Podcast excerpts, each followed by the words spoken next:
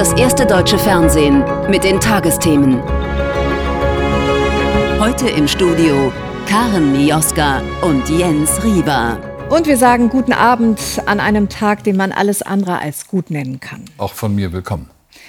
Bei dem Amoklauf von Hamburg, gestern Abend in einem Gemeindehaus der Zeugen Jehovas, sind sieben Menschen getötet worden, darunter ein ungeborenes Mädchen.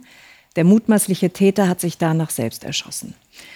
Und nach allem, was wir heute wissen, ist es der Polizei gelungen, noch Schlimmeres zu verhindern. Durch reinen Zufall waren Beamtinnen und Beamte, die ausgebildet sind für Amok- und Terroreinsätze, ganz in der Nähe und konnten den Täter nach nur wenigen Minuten stoppen. Einen 35-jährigen Mann, der selbst einmal Zeuge Jehovas war, zu dieser Gemeinde gehörte und hier nun offenbar so viele Menschen wie möglich töten wollte. Warum, wissen wir noch nicht. Philipp Abrisch. Es schneit in Hamburg. Doch das Weiß vom Himmel kann das schreckliche Geschehen kaum verbergen. Nach einer langen Nacht am Tatort bergen Bestatter die Leichen aus dem Gemeindehaus der Zeugen Jehovas hier im Norden der Stadt. Auf der Pressekonferenz am Mittag nach der Tat ein erschütterter Innensenator. Eine Amoktat, ein Tötungsdelikt dieser Dimension, das kannten wir bisher nicht.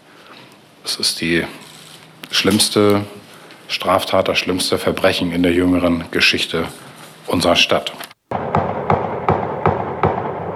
der schießt. Gestern Abend kurz nach 21 Uhr, Schüsse hallen durch die Nacht, ganze Salven.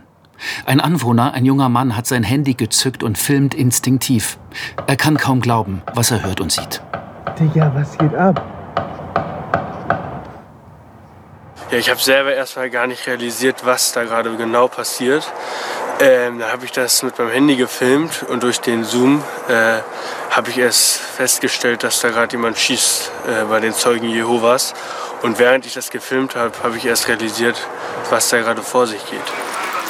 Fast 50 Notrufe gehen bei Polizei und Feuerwehr ein und nur wenige Minuten später ist die Polizei am Ort. Beamte einer Sondereinheit, die zufällig in der Nähe sind. Es wirkt, als hätten sie nicht einmal Zeit gehabt, ihre Helme aufzusetzen. Schwer bewaffnet bahnen sie sich den Weg ins Innere des Gebäudes. Die Mitarbeiter der Notrufzentrale müssen die Tat aus der Ferne miterleben. Dort hat es eben auch Anrufe aus dem Gebäude in der Akutsituation gegeben bei unseren Mitarbeitern. Ähm, und die haben dann während des Anrufes wahrnehmen müssen, dass dieser Anrufer nicht mehr in der Lage war, weiterzusprechen, weil vermutlich durch den Täter bekämpft oder ermordet, muss man besser sagen. Das Gebäude gehört zu den Zeugen Jehovas. Zwei Stunden zuvor hatte hier eine Veranstaltung begonnen. Gegen 21 Uhr schießt der Täter durch ein Fenster, steigt in den Raum und feuert auf die Gemeindemitglieder. Dass die Polizisten so schnell vor Ort sind, verhindert wohl, dass der Schütze noch mehr Menschen umbringen kann. Er flüchtet ins Obergeschoss. Hier tötet er sich selbst. Acht Verletzte, acht Tote. Hätte die Tat verhindert werden können? Der mutmaßliche Täter Philipp F. hatte offenbar selbst der Glaubensgemeinschaft angehört, die Zeugen Jehovas aber im Streit verlassen. Und noch im Januar erhält die Polizei eine anonyme Warnung, der Mann sei psychisch auffällig. Philipp F. hege eine besondere Wut auf religiöse Anhänger, wurde ebenso erwähnt, besonders gegenüber den Zeugen Jehovas und seinem ehemaligen Arbeitgeber. Der Amokschütze hatte seine Waffe, eine halbautomatische Pistole, legal erworben. Mit ihr verschoss der Mann gestern insgesamt neun Magazine mit je 15 Patronen. Unter den Todesopfern ist auch ein Ungeborenes. Es wird im Mutterleib von einer Kugel getroffen. Aus den Gesprächen, die wir mit Überlebenden geführt haben, wissen wir auf jeden Fall, wie viel Kraft es erfordert ähm, hat, das mit ähm, ansehen zu müssen. Und umso beeindruckter sind wir über den Zusammenhalt und wie man sich während dieser Tat, aber auch jetzt danach versucht hat beizustehen. Lange ist der Tatort abgesperrt. Am Nachmittag erlaubt die Polizei die vielen Zeichen der Anteilnahme. Die Hamburger legen Blumen nieder. So eine Schreckenstat hat die Stadt noch nie erlebt. Es gab also diesen anonymen Hinweis im Januar, dass Philipp F. eine psychische Erkrankung habe. Als die Beamten von der Waffenbehörde daraufhin unangekündigt bei ihm vorbeifuhren, konnten sie allerdings nicht erkennen, dass der Mann etwa psychisch labil sein könnte. Also stellt sich die Frage, Wäre Philipp F. womöglich einem Psychiater oder Psychologen aufgefallen, hätte er vor dem Beantragen seiner Waffenbesitzkarte ein psychologisches Gutachten vorlegen müssen. Das ist einer der Punkte, mit dem die Bundesinnenministerin von der SPD das Waffenrecht seit längerem verschärfen will. Nur ihr Koalitionspartner von der FDP will da nicht mitgehen. Justus Kliss. Waffenbesitz in Deutschland regelt das Waffengesetz. Demnach dürfen alle über 18 eine Waffe besitzen und auch führen, wenn sie bestimmte Voraussetzungen erfüllen. Dazu gehören unter anderem, man muss volljährig sein, die waffenrechtliche Zuverlässigkeit und persönliche Eignung nachgewiesen haben, einen waffenrechtlichen Sachkundenachweis erbringen und ein persönliches Bedürfnis nachweisen, zum Beispiel Sportschütze sein. Vor allem im Fokus die persönliche Eignung und Zuverlässigkeit bei der Beantragung waffenrechtlicher Erlaubnisse. Die beschäftigt uns ja schon äh, eine ganze Weile eben auch auf der gesetzgeberischen Ebene. Und gerade die Frage, sind wir ähm, da gut genug aufgestellt bei der ähm, Überprüfung von Antragstellern auch auf äh, psychische Krankheiten, Auffälligkeiten, Instabilitäten. Genau da will die Bundesinnenministerin mit ihrem Entwurf ansetzen. Zwei Paragraphen im Waffengesetz sollen verändert werden. Behörden sollen leichter Informationen untereinander abfragen können, zum Beispiel wenn ein Sportschütze umzieht. Bei der Prüfung der persönlichen Eignung muss die Polizeidienststelle vor Ort beteiligt sein. Wer zum ersten Mal eine waffenrechtliche Erlaubnis beantragt, braucht dafür die Vorlage eines fachärztlichen oder psychologischen Zeugnisses. Der Entwurf geht der FDP-Fraktion bislang zu weit. Heute wollte niemand für ein Statement zum Entwurf vor unsere Kamera. Zumindest bis gestern Abend galt bei der FDP das bestehende Waffengesetz als ausreichend scharf. Es müsse nur konsequenter umgesetzt werden, etwa bei Kontrollen. Gesundheitsämter könnten heute schon auffällige Patienten melden, so die Argumente mancher FDPler. Die Diskussion um den Vorschlag der Innenministerin wird in den kommenden Tagen an Fahrt aufnehmen, spätestens am Mittwoch im Innenausschuss des Bundestages. Und über ihre Pläne, die Regeln zum Waffenbesitz zu verschärfen, habe ich heute am frühen Abend hier im Studio mit Innenministerin Nancy Faeser gesprochen, kurz nachdem sie den Ort der Amoktat besucht hatte. Guten Abend, Frau Faeser. Guten Abend, Frau Mioska. Bevor wir gleich äh, über die Regelungen zum Waffenbesitz sprechen wollen, mit welchen Eindrücken kommen Sie jetzt vom Tatort? Also erstmal möchte ich im Namen der Bundesregierung allen Opfern und vor allen Dingen den Familien der Opfer mein herzliches Beileid aussprechen. Ähm, ich bin tief betroffen über diese furchtbare Amoktat vom gestrigen Abend und ich bin auch sehr bewegt, was ähm, die besondere Einsatzeinheit der Polizei dort geleistet hat gestern Abend. Die Rettungskräfte, die Rettungssanitäterinnen, Sanitäter, die Feuerwehr, ähm, die haben alle einen großartigen Job geleistet, insbesondere die Polizei, die so früh da war und damit Menschenleben retten konnte. Also meine hohe Wertschätzung für für alle Rettungskräfte. Tolle Arbeit, die da geleistet wurde. Sprechen wir über Ihren Gesetzentwurf. Darin heißt es, Sie wollen kriegsähnliche halbautomatische Waffen verbieten, weil diese für Amok- und Terrortaten eine hohe Relevanz aufweisten. Philipp F. hatte eine halbautomatische Pistole. Müssten Sie also nicht das Verbot auf mehrere Waffentypen erweitern? Also wir werden das sicher diskutieren. Der Gesetzentwurf ist aufgrund der Tatsache, dass die halbautomatischen Langwaffen in Halle und in Hanau benutzt wurden, entstanden. Ähm, es ist ja erst ein Entwurf. Insofern werden wir das natürlich jetzt prüfen. Sie müssen immer die Balance auch halten für diejenigen, die natürlich ihr gutes Recht haben, auch Sportschützen sind. Ähm, und man will die natürlich nicht behelligen. Aber ich glaube, auch im Namen der Sportschützen und Jäger ist es ja im großen Interesse, dass wir mhm. Extremisten aussortieren und dass sie eben keine Waffen bekommen. Mhm. Ähm, und insofern muss man jetzt einfach schauen, äh, wie wir noch mit dieser neuerlich furchtbaren Amok-Tat hier in Hamburg noch mal an den Gesetzentwurf gehen und zu schauen, gibt es noch Lücken ähm, mhm. oder wo war er genau richtig.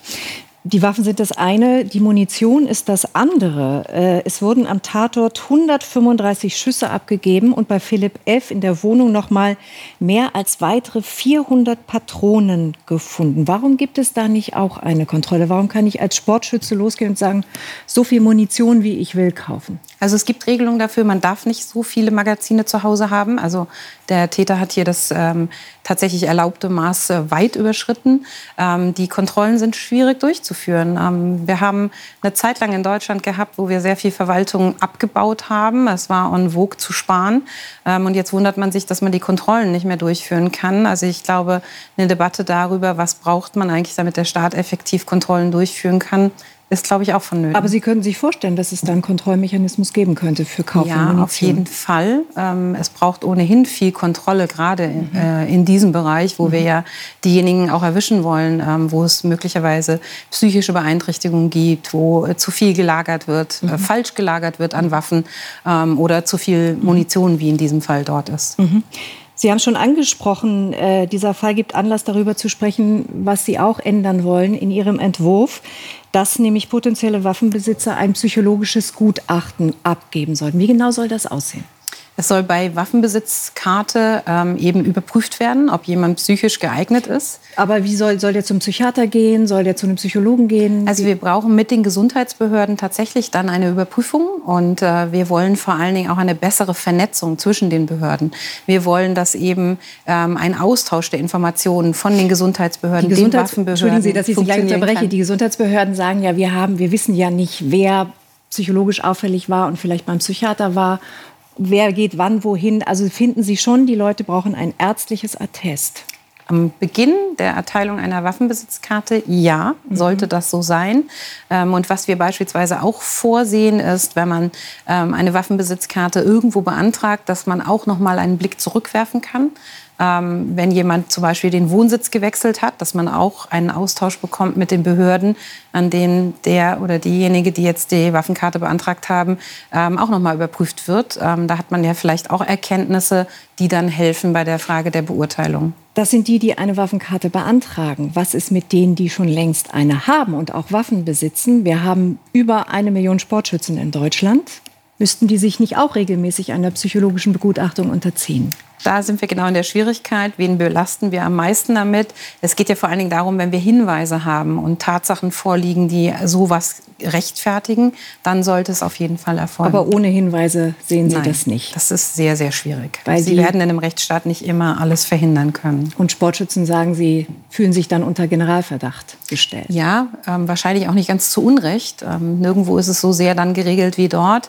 Ähm, deswegen muss man immer Maß und Mitte finden und es sollte natürlich in Maßnahmen auch verhältnismäßig verhältnismäßig sein. Wegen Maß und Mitte. Es gibt einen Koalitionspartner, der findet, äh, dass dieser Gesetzentwurf noch nicht so richtig rund ist. Und äh, genau dieser Punkt gehört nämlich auch zu den Punkten, an denen Horst Seehofer, Ihr Vorgänger, auch schon mal gescheitert ist, nämlich an seiner eigenen Union. Scheitern Sie jetzt mit diesem Gesetzentwurf an der FDP? Ich hoffe nicht. Wir sind da im guten Austausch, darüber zu reden, was ist notwendig, was ist nicht notwendig, ähm, was ist äh, eine unterschiedliche Interpretation vielleicht auch, wie weit kann man gehen, wie weit nicht. Ich glaube, dass diese furchtbare Tat natürlich auch mal wieder zeigt, wie notwendig Änderungen sind. Guter Austausch ist ein ein Euphemismus vielleicht, weil die FDP schreibt auf ihrer Website, dass äh, dieser Gesetzentwurf erstmal auf Eis gelegt werden müsse. Glauben Sie, dass nach Taten wie dieser gestern die FDP jetzt umdenkt? Na, ich glaube nicht, dass man das an einzelnen Taten, äh, von einzelnen Taten abhängig machen sollte. Aber ich glaube, dass man im stetigen Austausch bleiben sollte. Und das gilt erst recht unter den Koalitionspartnern. Das sind wir. Wir sind da sehr zugewandt unterwegs. Und deswegen habe ich auch gute Hoffnung, dass wir da äh, zu einer Lösung kommen. Und dass die FDP zustimmen wird am Ende. Ich hoffe ja. Danke, Frau Faeser, für Ihren Besuch im Studio. Ich danke Ihnen, Frau Mioska. Muss das Waffenrecht verschärft werden? Die Meinung dazu von Thomas Berbner vom Norddeutschen Rundfunk. Wir kennen noch nicht alle Hintergründe des Amoklaufs von Hamburg. Aber das wenige, das bisher bekannt ist, zeigt für mich eindeutig, so kann es mit dem Recht auf Waffenbesitz in Deutschland nicht weitergehen. Unser System, Antragsteller auf Waffenbesitz zu überprüfen, funktioniert nicht. Wenn es Warnungen vor dem psychischen Zustand eines Waffenbesitzers gibt, wenn dieser eine öffentlich zugängliche Homepage mit kruden Ansichten betreibt, wenn er sogar von der Polizei aufgesucht wird und all das folgenlos bleibt. Wenn der gleiche Mann dann rund einen Monat später mit einer halbautomatischen Pistole und 30 Magazinen in die Räume einer Glaubensgemeinschaft eindringt und wahllos um sich schießt, dann kann das für mich nur zu einer Erkenntnis führen. Wir müssen unser Waffenrecht verschärfen. Und zwar so drastisch, dass endlich auch die Zahl der halbautomatischen Waffen in Deutschland erheblich zurückgeht. Natürlich leiden dann die Gerechten mit den Ungerechten. Auch vielen unbescholtenen Bürgern würde dann das Recht auf Waffenbesitz verwehrt. Aber solange nicht sichergestellt werden kann, dass jemand nicht nur bei der Antragstellung, sondern auch danach regelmäßig und gründlich auf seine Zuverlässigkeit und seine psychische Verfassung untersucht wird, ist eine Ausgabe von Waffenbesitzkarten nicht zu verantworten. Oder um es klar zu sagen, das Recht auf Leben und Sicherheit wiegt tausendfach schwerer als das Recht auf Waffenbesitz. Wir schauen häufig mit Schrecken auf die Amokläufe in den Vereinigten Staaten und das zu Recht. Nach einem Tag, an dem sieben Menschen, darunter ein ungeborenes Kind, erschossen wurden, müssen wir uns aber fragen, tun wir wirklich genug, um Zustände wie in den USA im eigenen Land zu verhindern? Die Meinung von Thomas Berbner. Das hier ist der Grund dafür, warum EU und USA gerade einen knackigen Handelsstreit ausfechten.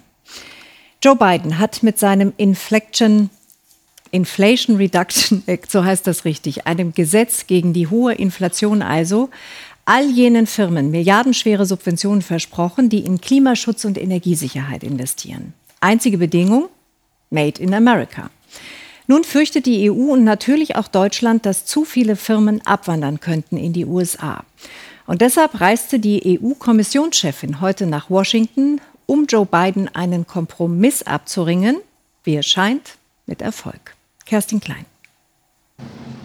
Nach gut anderthalb Stunden verlässt die EU-Kommissionspräsidentin das Oval Office und weckt zumindest etwas Hoffnung im Handelsstreit. Wir haben uns auf einen Transparenzdialog geeinigt, mit Blick auf die Anreize, die wir grünen Industrien gewähren.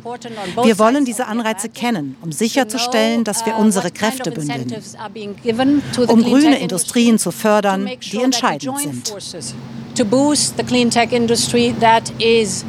crucial and paramount Beim Gespräch zwischen von der Leyen und US-Präsident Biden zuvor im Oval Office ging es auch um den Krieg gegen die Ukraine und das Verhältnis zu China, aber wohl vor allem um die Wirtschafts- und Handelsbeziehungen. Wir investieren beide in umweltfreundliche Industrien und Arbeitsplätze.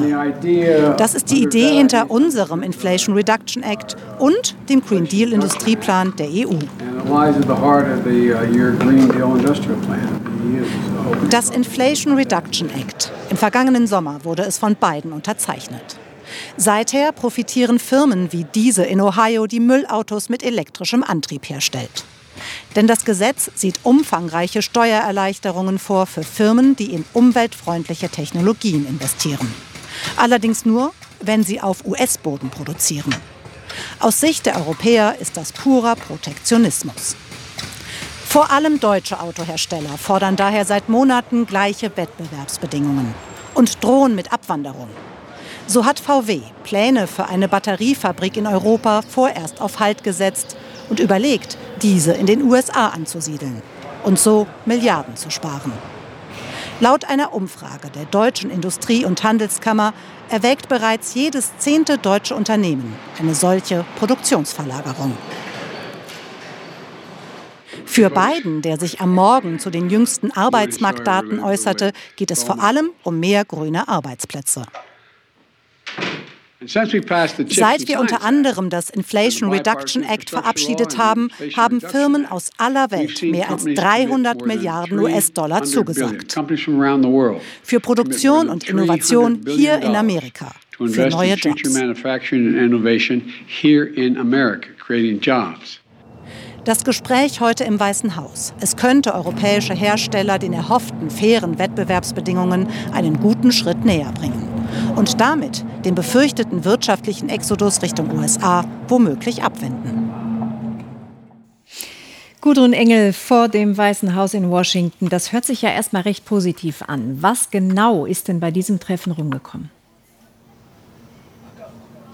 Na, es ist der Startschuss. Man wird gemeinsam Verhandlungen starten, um zu überlegen, wie man gemeinsam vorgehen kann. Dass man die gleichen Ziele hat mit dem Inflation Reduction Act und mit dem Green Deal in Europa, das ist klar. Die USA und die Europäische Union beide sagen, sie wollen Klimaneutralität bis 2050. Nur der Weg, wie sie das erreichen wollen, da sind sie sich noch nicht ganz einig. Die USA sagen eben, wir subventionieren, wir geben sehr viel Geld und die Europäer fühlen sich, fühlen sich dadurch benachteiligt. Es gibt kein Freihandelsabkommen zwischen den beiden Ländern. TTIP ist ja 2013 gestartet, aber seit 2016 auf Eis. Und deswegen will man jetzt eben verhandeln, wie man es künftig zumindest hinbekommt, dass Produkte oder Firmen, die etwas herstellen, das aus kritischen Rohstoffen, aus bedeutenden Rohstoffen hergestellt wird, dass die hier auf dem amerikanischen Markt genauso behandelt werden wie etwas, das auch Made in America ist. Und dazu soll es jetzt eben den Startschuss geben. Wir haben gerade gehört, es ging bei dem Treffen auch um China. Ist dieses Aufeinanderzugehen vielleicht auch eine Strategie, um gemeinsam stärker gegenüber den Chinesen auftreten zu können? Ja, also China ist schon der große Elefant im Raum. Das ist er im Moment bei allen politischen Treffen und Gesprächen. Keiner benennt das so richtig so, aber natürlich ist auch in den Vereinigten Staaten im Weißen Haus sehr klar registriert worden, dass die Europäer den Schulterschluss suchen, dass in den USA beispielsweise die App TikTok jetzt auf allen Regierungshandys verboten ist. Die Europäer machen das jetzt ebenso. Äh, die Niederländer haben entschieden, dass eine Firma keine Maschinen zur Produktion von Halbleitern nach China liefert. Und man hat das hier schon sehr deutlich wahrgenommen und versucht jetzt eben den Schulterschluss, um gemeinsam ja, sich zu wappnen. Von der Leyen hat klar gesagt, sollte China irgendwie involviert sein in den Krieg von Russland, würde es da Sanktionen geben. Gudrun Engel live aus Washington. Vielen Dank. Schauen wir in die katholische Kirche und auf einen, der von Christen weltweit verehrt wird, auf Papst Johannes Paul II., der 2005 starb. Besonders in seiner Heimat Polen ist er eine denkmalgewordene Ikone, die dem Land noch zu sozialistischen Zeiten eine laute Stimme der Freiheit gab. Doch nun fällt Schatten auf das glanzvolle Vorbild, denn Karol Wojtyla soll, als er in den frühen 70er Jahren Erzbischof von Krakau war, von Anschuldigungen sexuellen Kindesmissbrauchs gegen drei Geistliche gewusst haben, er habe sie danach aber dennoch weiterarbeiten lassen. So der Vorwurf in einer Fernsehdokumentation, die die Regierungspartei PiS nun verurteilt als schändliche Hetzjagd. Aus Warschau berichtet Tom Schneider. Gestern Abend im polnischen Parlament. Inszenierte Solidarität für einen Staatshelden. Der Ruf des ehemaligen Papstes Johannes Paul II. ist in Gefahr, glaubt die Mehrheit der Abgeordneten. Den wohl bekanntesten Polen gilt es zu schützen gegen eine journalistische Recherche. Die lief vergangenes Wochenende zur besten Sendezeit im Privatsender TVN. Eine Dokumentation mit brisantem Inhalt. Ein Schlaglicht auf den Umgang mit sexualisierter Gewalt in Polens katholischer Kirche. Warum wurde Pater Saduch nach Österreich versetzt? Ich weiß nicht. Er war sozusagen ein Typ, der anders liebte. Was bedeutet das? Solch sexuelle Abweichungen Jungen gegenüber. Daraufhin haben sich die Mütter der Jungen bei uns gemeldet. Die Mütter sind in die Gemeinden gekommen? Ja, und dann haben sie ihn einfach versetzt. Er ging nach Österreich und das war's. Wer hat ihn versetzt? Kardinal Wojtyła. Kardinal Wojtyła, der spätere Papst. Bis heute eine Ikone, eine Instanz für die Polen. Wer daran Hand anlegt, erzeugt fast reflexhaft Empörung, vor allem bei der politischen Rechten. Die konservative Regierung reagierte prompt. Premier Morawiecki auf Twitter im Angriffsmodus. Wie die Mehrheit unserer Nation weiß ich, dass wir Johannes Paul II. sehr, sehr viel verdanken. Vielleicht verdanken wir ihm alles. Być może zawdzięczamy wszystko. Selbst der Konflikt mit wichtigen Verbündeten ist kein Tabu. Weil der Fernsehkanal TVN dem amerikanischen Sender Discovery gehört, wurde gestern der US-Botschafter ins Außenministerium geladen.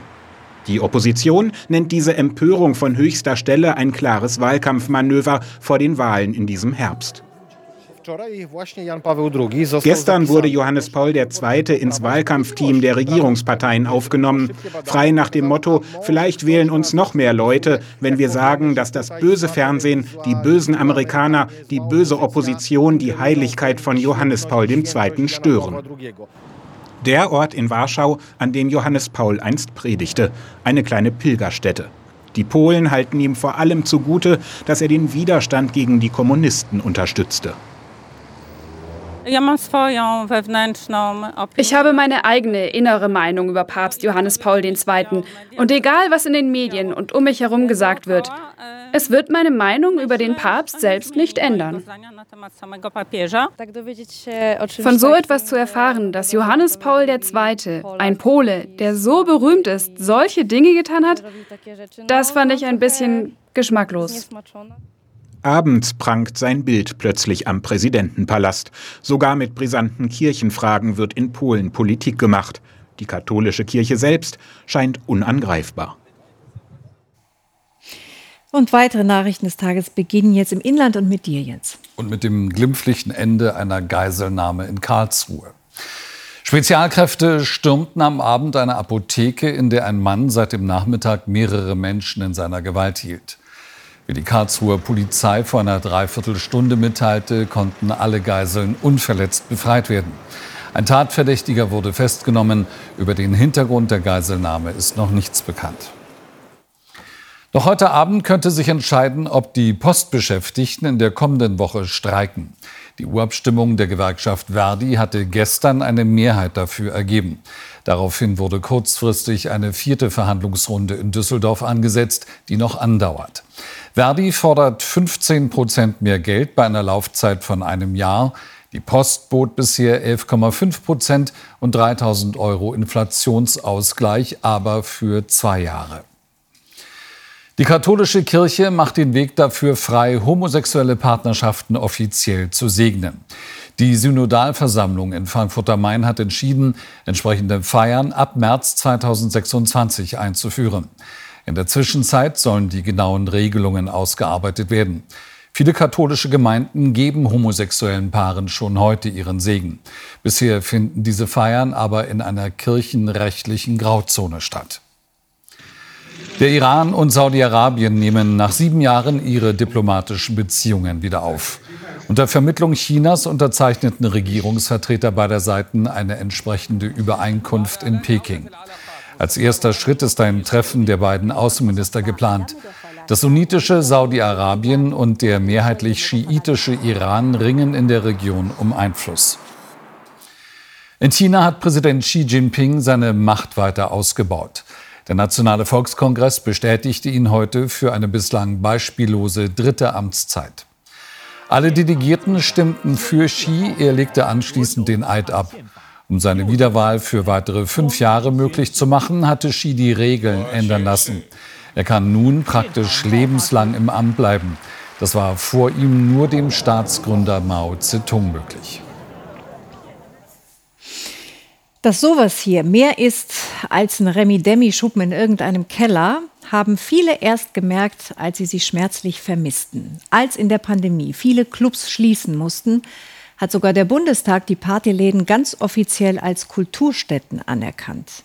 Jetzt kann man wieder tanzen gehen, doch vielen scheint diese Kultur nur dann genehm, wenn die Bässe und Beats bitteschön in nicht mehr hörbarer Reichweite sind.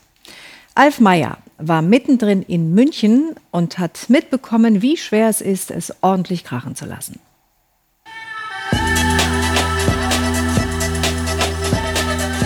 Sie sind laut und brauchen viel Platz. Clubs und Diskotheken haben im teuren München einen schweren Stand. Gastronomen und Clubbetreiber sind ständig auf der Suche nach neuen Veranstaltungsorten. Im Münchner Norden ist ein Unternehmer fündig geworden. Unter der Autobahnauffahrt zur A9 sei noch jede Menge Platz, sagt Florian Schönhofer. Eine riesige Säulenhalle mit einer Decke aus Beton. Also da, wo wir jetzt stehen, ist dann die Bühne. Man geht dann da dran vorbei und dann hast du so dieses leicht ansteigende, wo man dann das Publikum hinpacken kann und äh, multifunktionale Bühne, die man dann eben für sowohl Konzert als auch für eine Party nutzen kann. Partys und Konzerte mit bis zu 1000 Besuchern will Schönhofer hier veranstalten. Laut sei es sowieso schon, Anwohner gäbe es kaum. Unterstützung bekommt er vom ehrenamtlichen Stadtrat David Süß, der selbst lange im Musikgeschäft war. Platz ist knapp in der Stadt. Also das ist unser höchstes Gut, das wir haben. Und wenn wir solche Orte finden, ähm, dann sollten wir die dringend nutzen. Und dann könnte man im Freien Konzerte machen, bis in der Früh mit richtig Krach, ohne dass es jemand stört. In der Innenstadt gibt es kaum mehr Raum für Subkultur. Ein Club nach dem anderen schließt. Zum Beispiel das Harry Klein. Der Club hat Kultstatus, doch im April ist nach fast 20 Jahren Schluss. Das Gebäude wird abgerissen, damit Investoren ein schickes Hotel bauen können. Man muss für Freiräume immer kämpfen. Das war ja auch hier Privatinvest. Aber eine, sag ich mal, GmbH, die Subkultur betreibt, kann gar nicht diese Einnahmen generieren, jetzt wie ja, Hotelketten, Spekulanten, Investoren. In einer ehemaligen Tanzschule treffen wir Matthias Modica. Er organisiert europaweit Partys und Kulturevents. In München geht das vor allem über zeitlich begrenzte Nutzungen leerstehender Gebäude. Wir haben seit 2001 immer wieder das Glück gehabt, was zu finden, aufgrund dieser Gentrifizierungssituation, dass gewisse Orte ähm, teilweise bis zu drei, vier Mal verkauft werden innerhalb einem Jahr, leer stehen und die Käufer oder Wiederkäufer ein Interesse daran haben, dass es nicht leer steht, denn das führt zu Unmut in der Stadt. An diesem Abend wird aus der leerstehenden Tanzschule ein Club. Die Tanzfläche ist rappelvoll. Doch in ein paar Wochen wird schon wieder zugemacht. Der Bedarf sei da, sagt Modika, aber die hohen Mieten würden die Subkultur verdrängen. Teure Mieten führt dazu, dass man seine Ruhe will und es eventuellen Orten, wo sich Jugend äh, vergnügen kann, wo man Musikkultur platzieren kann, wo man vielleicht Bands spielen lassen kann, die in der Münchner Musikhochschule studieren, upcoming DJs Möglichkeiten gibt, die gibt es natürlich sehr wenig in der Stadt, wo die Mietpreise so teuer sind und man seine Ruhe braucht. Unter dem Autobahnzubringer wird niemand Ruhe brauchen. Da sind sich Florian Schönhofer und David Süß sicher. Mit ihrem Projekt wollen sie die schwierige Situation der Musikszene etwas entspannen. Ein abwechslungsreiches Nachtleben sei für die Stadt auch ein Standortvorteil, sagt Süß.